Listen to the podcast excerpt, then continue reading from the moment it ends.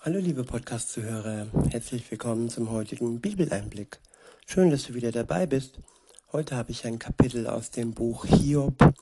Es ist das Kapitel 19. Ich verwende die Übersetzung Hoffnung für alle.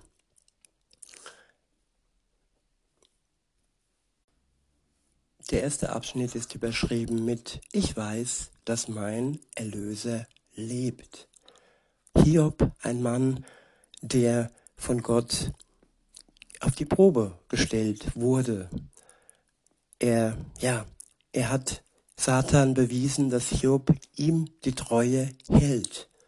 Satan dachte, er könnte Hiob auf seine Seite ziehen, er könnte ihn zum Aufgeben bewegen, er könnte ihn dazu bewegen, dass er seinen Glauben loslässt.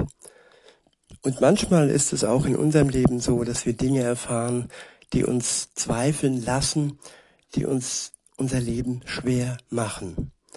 Und am Ende ist es dann die Frage, wie wir abschließen, mit welcher Note, ob wir bestehen, ob wir widerstehen können. Und das ist das Entscheidende, ob wir am Ende den Siegeskranz ja bekommen. Weiter geht's. In Vers 1 steht ähm, Hiob. Ja, da fragte Hiob, wie lange wollt ihr mich noch quälen und mich mit euren Worten verletzen? Ja, kennt ihr das, wenn sogenannte tolle, beste, gute Freunde euch mit ihren Worten quälen, euch, äh, euch beschießen und ihr euch rechtfertigen müsst, obwohl ihr eigentlich gar nicht, ja, es nötig hättet, euch recht zu fertigen. Aber trotzdem werdet ihr beschossen und werdet ihr verletzt. In Vers 3 heißt es, wie oft habt ihr mich schon beleidigt?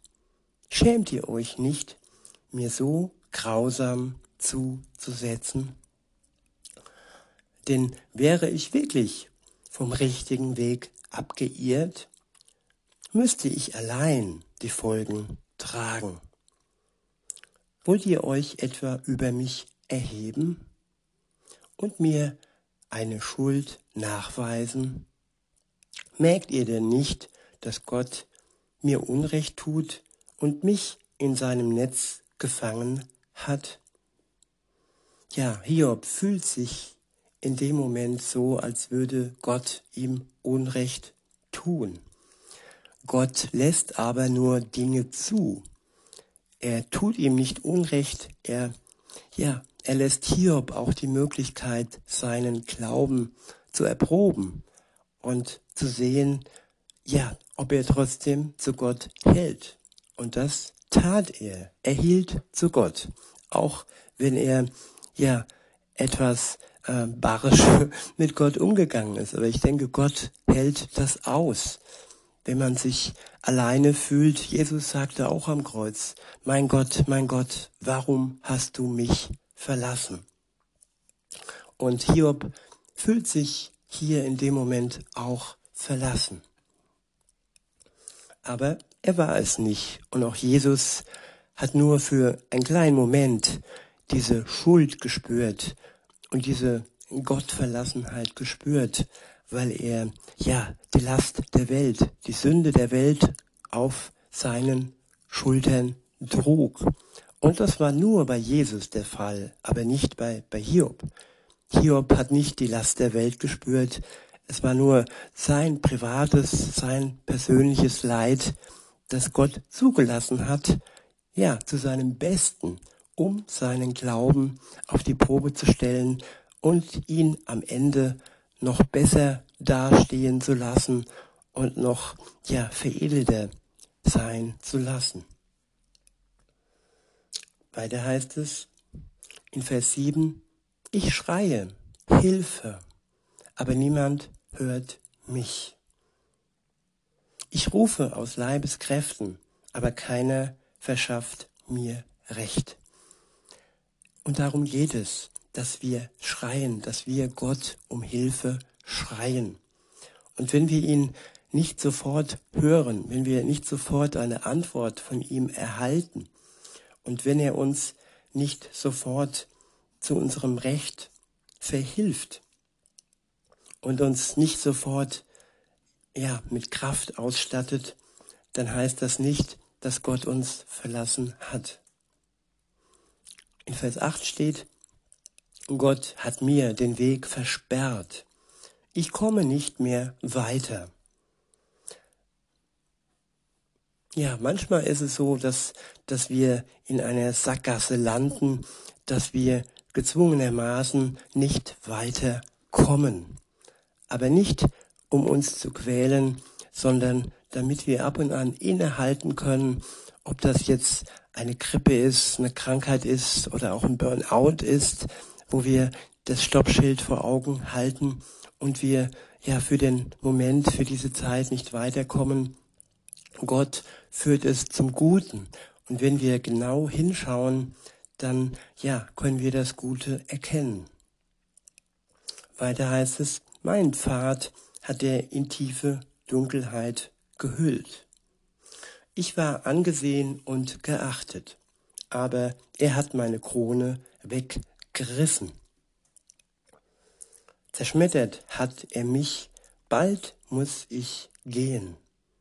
Ja, unsere Angesehenheit und dass wir von anderen Menschen geachtet werden, dass wir schier gekrönt sind, das kann uns auch eitel machen, das kann uns auch stolz machen.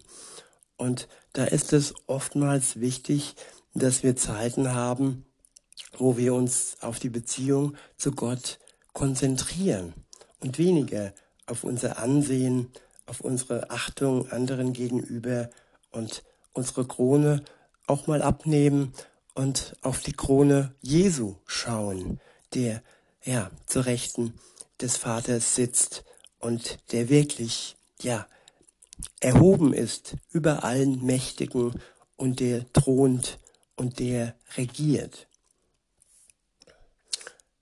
Weiter heißt es, zerschmettert hat er mich, bald muss ich gehen. Meine Hoffnung riss er aus wie einen Baum. Tja, das, was Gott ausreißt, das pflanzt er auch wieder neu. Unkraut muss manchmal ausgerissen werden, damit Platz äh, geschaffen wird für das, was uns wirklich gut tut und für die wirkliche Nahrung, die wir brauchen im Leben. In Vers 11 heißt es, ja, Gottes Zorn ist gegen mich entbrannt. Er behandelt mich als seinen Feind. Ja, das ist auch wieder ein Gefühl. Hiob fühlt sich so, als ob Gott, als ob Gottes Zorn gegen ihn entbrannt ist und als ob er auf einmal, ja, Gottes Feind ist. Aber trotz allem wirft er seinen Glauben nicht hin. Das ist das Wichtige und das Entscheidende. Was wir fühlen, das ist das eine. Aber was wir dann entscheiden und was wir mit unserem Glauben machen oder auch wenn du vor der Tür stehst, vor seiner Tür, liebe Zuhörerin, lieber Zuhörer, und auch solche Gründe vielleicht hast, dass du denkst, dass Gott zornig wäre auf dich oder dass er dich als Feind behandelt hat oder behandelt, dann kann das dir auch den Weg zu Gott versperren. Es sind Gefühle und es ist nicht die Realität. Gott ist nicht dein Feind. Er liebt dich und er möchte eine Beziehung mit dir. In Vers 12 heißt es, Vereint sind seine Truppen gegen mich herangerückt. Sie haben einen Weg zu mir gebahnt und sich rings um mein Zelt aufgestellt. Ja, man fühlt sich manchmal umzingelt. Man fühlt sich von Feinden umgeben und so auch hier. Ja, seine Freunde waren auf einmal Hiobs Feinde und sie haben ihn umzingelt und er fühlte sich in die Enge gedrängt. Weiter heißt es in Vers 13, meine Familie hat Gott mir entfremdet. Die Freunde wolle nichts mehr von mir wissen. Ja, das ist ein Gefühl, das kenne ich sehr gut. Und gerade wenn man unterschiedlicher Meinung ist, dann ist es oftmals so in Familien, dass man ja von anderen Geschwistern, äh, leiblichen Geschwistern entfremdet wird. In Vers 14 heißt es, meine Nachbarn haben sich zurückgezogen, alte Bekannte kennen mich nicht mehr. Freunde gehen, äh, äh nee, Freunde kommen, Freunde gehen, Bekannte kommen, Bekannte gehen, aber einer bleibt, liebe Zuhörerin, lieber Zuhörer, Gott bleibt an deiner Seite. Egal, wie du dich fühlst in diesem oder jenem Moment, auch wenn alles verdunkelt und vernebelt ist, auch wenn du dich einsam fühlst, aber Gott ist dennoch da. Das ist wie die Sonne, die Sonne am Himmel, die von den Wolken bedeckt ist. Nur weil sie bedeckt ist, ist sie aber dennoch da. In Vers 15 heißt es, alle, die in meinem Hause Zuflucht fanden, betrachten mich als einen Fremden. Meine eigenen Mägde kennen mich nicht mehr. Als ich einen Knecht rufen wollte, gab er keine Antwort. Anflehen musste ich ihn. Meine Frau erträgt meinen stinkenden Atem nicht mehr. Meine eigenen Geschwister ekeln sich vor mir. Sogar Kinder lachen und spotten über mich. Sobald sie mich sehen, fangen sie an zu tuscheln. Ja, wenn du in einer Situation bist, in einer ähnlichen Situation bist, liebe Zuhörerin, lieber Zuhörer, was ich niemandem wünsche, aber kranke Menschen, so wie Hiob, er war sehr, sehr krank, oder vielleicht auch behinderte Menschen, die müssen oftmals tuscheln, Spott und böse Blicke und Distanz und Ekel von anderen ja ertragen. Und das ist sehr, sehr erschreckend und traurig. Ich kenne diese Gefühle auch schon ja aus meiner Kindheit her. Umso groß, umso größer ist dann die Freude, liebe Zuhörerin, lieber Zuhörer, wenn du spürst, dass Jesus dich liebt, dass er dich gerade deshalb liebt, auch wenn du nicht genormt bist, auch wenn du nicht perfekt gesund bist, wer ist das schon, aber wenn du eben nicht dem Idealbild entsprichst und Gottes Idealbild entsprichst du auf jeden Fall. Du kannst ein Kind Gottes werden. Du bist im Moment vielleicht noch ein Geschöpf Gottes, geliebt von ihm, aber wenn du mit hineinkommst in seine Familie, dann gehörst du dazu. Und das Einzige, was dich trennt, vielleicht noch von dem Schritt, ist deine Sünde, ist deine Schuld, wofür Jesus am Kreuz für dich, für uns alle gestorben ist. Wenn du sie anerkennst und wenn es dich reut, dass es passiert ist, dass du sie getan hast, dass du gegen sein Gebot verstoßen hast, wenn es dir leid tut, dann vergibt er dir gerne. Und dann steht die Tür offen, ja, zu seiner Familie. Und dann kannst du dich Kind Gottes nennen. Dann kann er für dich aber, ja, dein Vater sein. Weiter heißt es in Vers 19, meine engsten Freunde verabscheuen mich jetzt. Sie, die mir am nächsten standen, lehnen mich ab. Ja, das habe ich auch schon erlebt, dass enge Freunde, Jugendfreunde oder ein Jugendfreund mich abgelehnt hat. Aus wirklich, ja, traurigen Gründen, nichts Besonderes. Und trotzdem war die Ablehnung da. Weiter heißt es, und ich, ich bin nur noch Haut und Knochen, bin mit knapper Not dem, äh, dem Tod entkommen. Barmherzigkeit, habt Mitleid, meine Freunde. Gottes Hand hat mich geschlagen. Warum verfolgt ihr mich, wie Gott es tut? Ja, das, was Menschen tun, ist offensichtlich. Das, was Gott tut, das können wir nur deuten, aber Hiob hat es in diesem Moment einfach nur falsch gedeutet.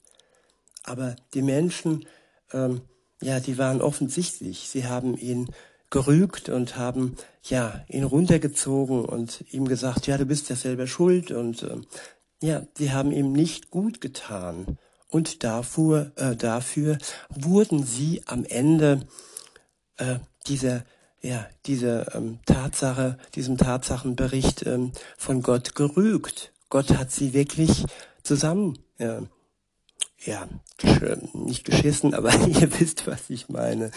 Er hat ein ernstes Wort mit ihnen geredet. Und das war auch nötig. Und das zeigt aber auch, dass Gott dies ausgehalten hat, diese Gefühle von Hiob die trügerisch waren und nicht der Realität äh, entsprachen. Weiter heißt es, habt ihr mich nicht schon genug gequält? Ach, würden doch meine Worte in einer Inschrift festgehalten, in Stein gemeißelt und mit Blei noch ausgegossen, lesbar für alle Zeiten.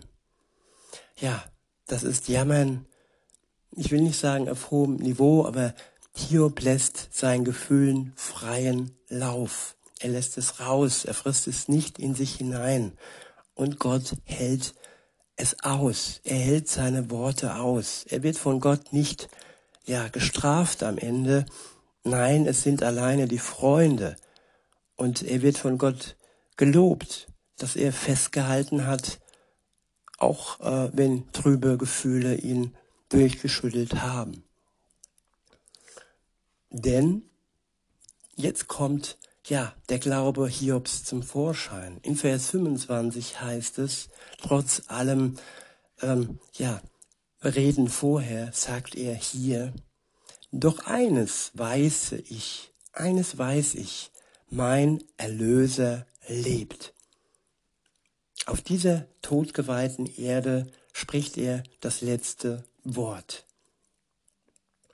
Ja, zu wissen, dass sein Erlöser lebt, das war für ihn das Entscheidende. Das war für ihn ja das Wichtigste in seinem Leid. Und daran sollten auch wir festhalten, an, an der Tatsache, dass der Erlöser lebt. Und wenn wir das für uns in Anspruch nehmen können, dass Jesus unser persönlicher Erlöser wird, dann werdet ihr auch die Kraft spüren, die auch Hiob immer gespürt hat, auch wenn er ja durch seine Gefühle etwas hin und her geworfen wurde. In Vers 26 heißt es, auch wenn meine Haut in Fetzen an mir hängt und mein Leib zerfressen ist, werde ich doch Gott sehen.